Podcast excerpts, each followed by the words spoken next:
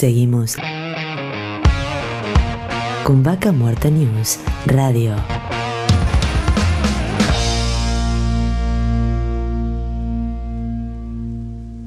Continuamos con más Vaca Muerta News Radio y como les decíamos, eh, vamos a hablar un poco de las expectativas de Vaca Muerta, sus fracturas y demás y para eso quién mejor que Luciano Fuchelo, Country Manager de NSC Multistage, que ya está en comunicación con nosotros. Eh, bienvenido Darío y Soledad, te saludan. Hola Darío, Soledad, gracias por este espacio y bueno, para mí es un gusto estar acá presente. Gracias, un, placer escucharte, estar en contacto y bueno, sabemos de, tu compromiso con la industria, este, de los informes que haces, este, y, bueno, un poco queríamos como para presentarnos, porque mucha gente te conoce, otros quizás no, este, sabemos que estás al mando de la Fundación Contactos Energéticos y bueno, todo tu trabajo. Contanos un poco qué es todo esto, que, que juntás y agrupás tanta gente que interactuás. Sí, mira, nosotros eh, formamos una fundación a la cual llamamos Contactos Energéticos, nació en 2012 con uno de los grupos que se llama Contactos Petroleros, bueno, y hasta el día de hoy se fue diversificando. Tenemos grupos de minería, grupos de energías renovables, periodismo energético. Al día de hoy tenemos 6.500 miembros en nueve países, no solamente nos quedamos en Argentina, sino que nos expandimos a, a los países de Latinoamérica, de habla hispana. Y bueno, eh, desde el 2012 hasta el día de hoy no hemos parado de crecer y realmente, bueno, es algo que hacemos de manera totalmente desinteresada, es una fundación sin fines de lucro.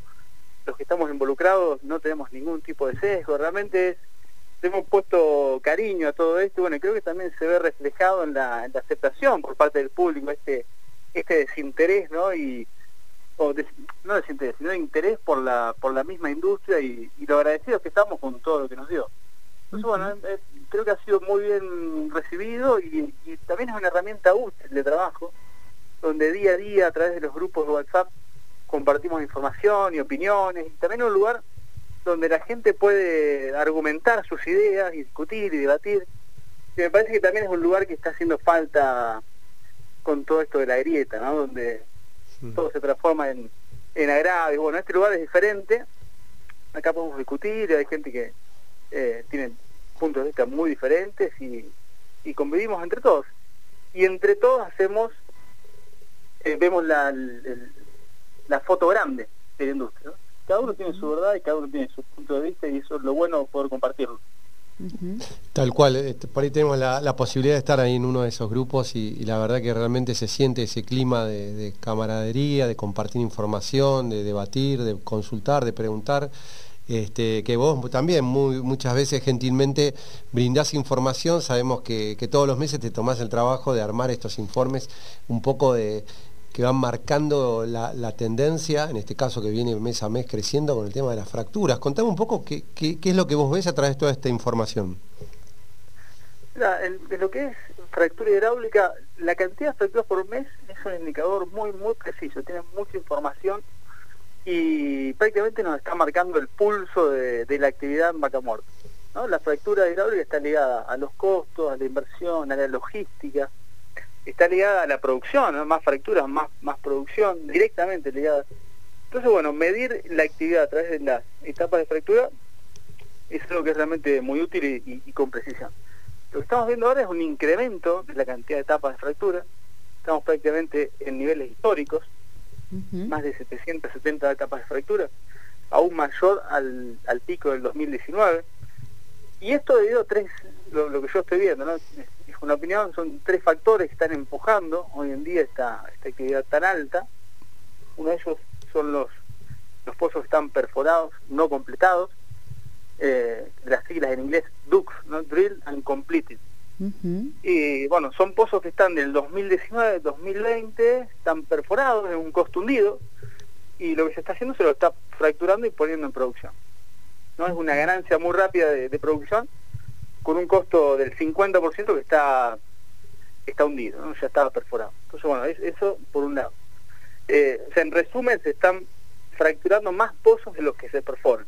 En algún momento esto va a tener que equilibrar o baja la cantidad de etapas de fractura o suben los equipos de perforación. Eso por un lado. Por otro lado tenemos el tema del precio. con una demanda baja interna, están habilitadas las exportaciones y, el precio del Brent en marzo estuvo por arriba de los 65 dólares. Este es un muy buen precio. Entonces, bueno, las empresas que están eh, exportando están aprovechando este viento de cola y están aumentando la actividad. Ese es el segundo factor. Y el tercer factor es el plan gas. ¿No? El plan gas, si bien se aprobó tarde, para lo que es eh, el gas que se necesita en invierno, tuvo un impacto en la, en la actividad. Hoy, más de la mitad de los equipos de perforación están perforando en gas. Así que, dentro de poquito las vamos a ver el, incremento en lo que es la, cantidad de etapas de fractura por mes. Claro, porque... sí. Pensaba en esto que, mencionabas del, plan gas, que de alguna manera la complementación de, eh, eh, la, completación de los pozos en, la ventana de gas de vaca muerta empuja eh, o se ve empujada por los contratos que se acordaron en el marco de este plan. Exacto, lo, que apunta el plan, plan gas es a revertir la declinación durante el 2020 no se perforó ningún pozo ni se completó ningún pozo de gas los no convencionales tienen una declinación del 50% interanual. O sea que si hoy, hoy perforas un pozo, produce 100, el año que viene produce 50. Entonces esto te obliga a invertir de manera intensiva y continuamente. Una vez que empezás no puedes parar porque la producción cae. Entonces, ante esta, esta inminente caída de no haber tenido actividad en gas en el año pasado, algo hay que hacer, algo había que hacer. Y bueno, el fue un éxito, un éxito relativo. Se licitaron y, adjudicaron 70 millones de metros cúbicos en firme para todo el año, que bueno, es suficiente para revertir esta, este declino. Exacto. Así que bueno, uno, uno de estos temas, y, obviamente que todo esto viene acompañado, como vos decías, el tema de, las nuevas este, perforaciones, y seguramente que vos lo tenés bien presente, ¿qué cantidad de equipos hay hoy de, perforadores y cuántos tendríamos que necesitar para poder seguir manteniendo esta cantidad de fracturas que se vienen haciendo? hoy en día eh, tenemos 22 equipos perforadores en vaca muerta, 11 están en la ventana de gas y 11 en la ventana de petróleo. Eh, por otro lado tenemos 6 sets de fracturas eh, activos. Hoy, hoy para mantener estos sets de fracturas activos, para darle de comer, para mantenernos activos hay que tener aproximadamente 30 equipos de perforación, hay que subir 8 más. Son cuentas muy simples, pero, pero sirven para, para este análisis. Habría que subir 8 equipos de perforación más para mantener este nivel de actividad en fractura. Que los equipos están, si uno va por, por Neuquén puede ver los equipos que están parados. Hay más de 20 equipos parados. que si está la decisión y las condiciones, bueno, hay un montón de sí, esos equipos están, están en el país. Eh, pero bueno, las condiciones también macroeconómicas y, esta coyuntura también, ¿no? Estamos viendo muchos cambios, hacen que los planes se retrasen. Tal cual. Fíjate, tenés la ley de fomento de producción de hidrocarburos, tenés cambios en el sindicato, muchos cambios que van haciendo que, que se retrasen los planes por esta inestabilidad que estamos viendo. Y al final del día el, el gran factor es la macroeconomía. ¿no? Nosotros podemos ver que la actividad en perforación y, y fractura aumenta, bueno, son, son relativamente rápidas y se pueden hacer dentro de un periodo presidencial.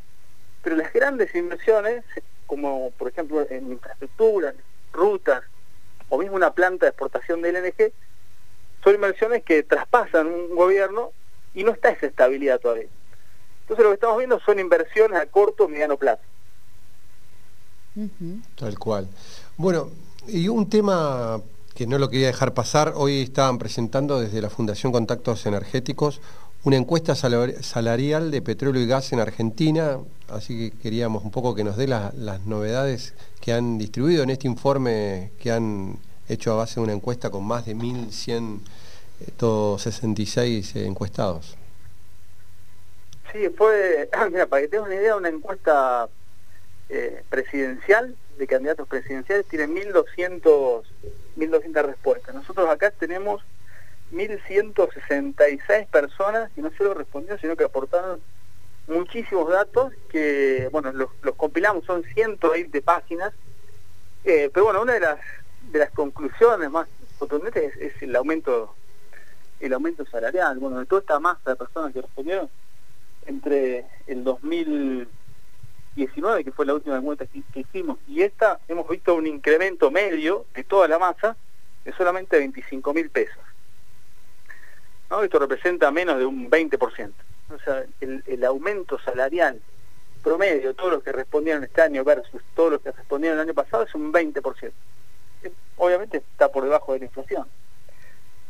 Eh, eso como, como conclusión. Y bueno, y, seguramente vamos a tener para, para hablar de esta encuesta, hemos eh, analizado todo lo que es la el clima interno de la empresa, cómo ven, cómo ven la empresa los gerentes, el C-level, cómo ven la empresa los juniors. ¿no? Y lo que estamos viendo es una disparidad muy grande en ese sentido. Por ejemplo, el, los juniors piensan que están sobrecargados de trabajo, ¿no? que no, no hay gente suficiente para, para hacer lo que hay que hacer. Y por otro lado, lo que es el C-Level o la dirección, están viendo que sobra gente. Entonces, bueno, ¿qué está pasando en el medio? Eh, pero bueno, son 120 páginas, hay mucho mucha información, así que bueno, si querés lo dejamos para... Sí, sí, sí, da para, otra nota.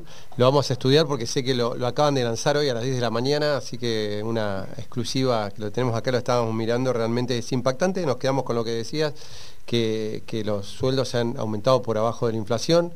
Esto va un poco concordancia con los reclamos del sector petrolero, ¿no? Que, no están todavía al nivel que estaban. Claro, porque se ha otorgado un 10% del 2020 nada más, faltaría todavía casi un 15% más o un poquito más y todavía el 2021 o la inflación prevista para, para lo que va y lo que ya ha tenido este año no está contemplada y, eso es lo que tiene todavía eh, la negociación un poco frenada, ¿no? Así que bueno. todo esto es un cóctel que, bueno, la, presión debería salir por algún lado, ¿no? Por un lado está la presión salarial que es real, eh, tenemos temas macroeconómicos, eh, corto, temas de corto plazo, es muy difícil encontrar una solución y, bueno, yo creo que en el medio están las empresas, los privados, que están siendo presionados de todos lados, no, no solamente el personal, del gobierno, de las restricciones. Entonces, eh, yo creo que Vaca está en un punto de coyuntura, hay que pasar este invierno básicamente. Bien, bien. Bueno. bueno, Luciano, un millón de gracias, un placer el contacto. No, un gusto para mí, bueno, cuando quieran y gracias por, el espacio. Muchísimas gracias. Hablábamos con Luciano Fuchelo, Country Manager de NSC Multistage. Bueno, un poco, eh, yo creo que datos eh, más que más que precisos esto de la cuáles son las perspectivas y las fracturas que actualmente se están realizando aquí en, Vaca Muerta, el impulso que ha dado eh, el, el plan gas eh, a los contratos y por otro lado también ese viento de cola que se está aprovechando con el precio del barril, el tipo Brent, que es el de referencia para la industria local, a 65 dólares el barril, ¿no? Exactamente.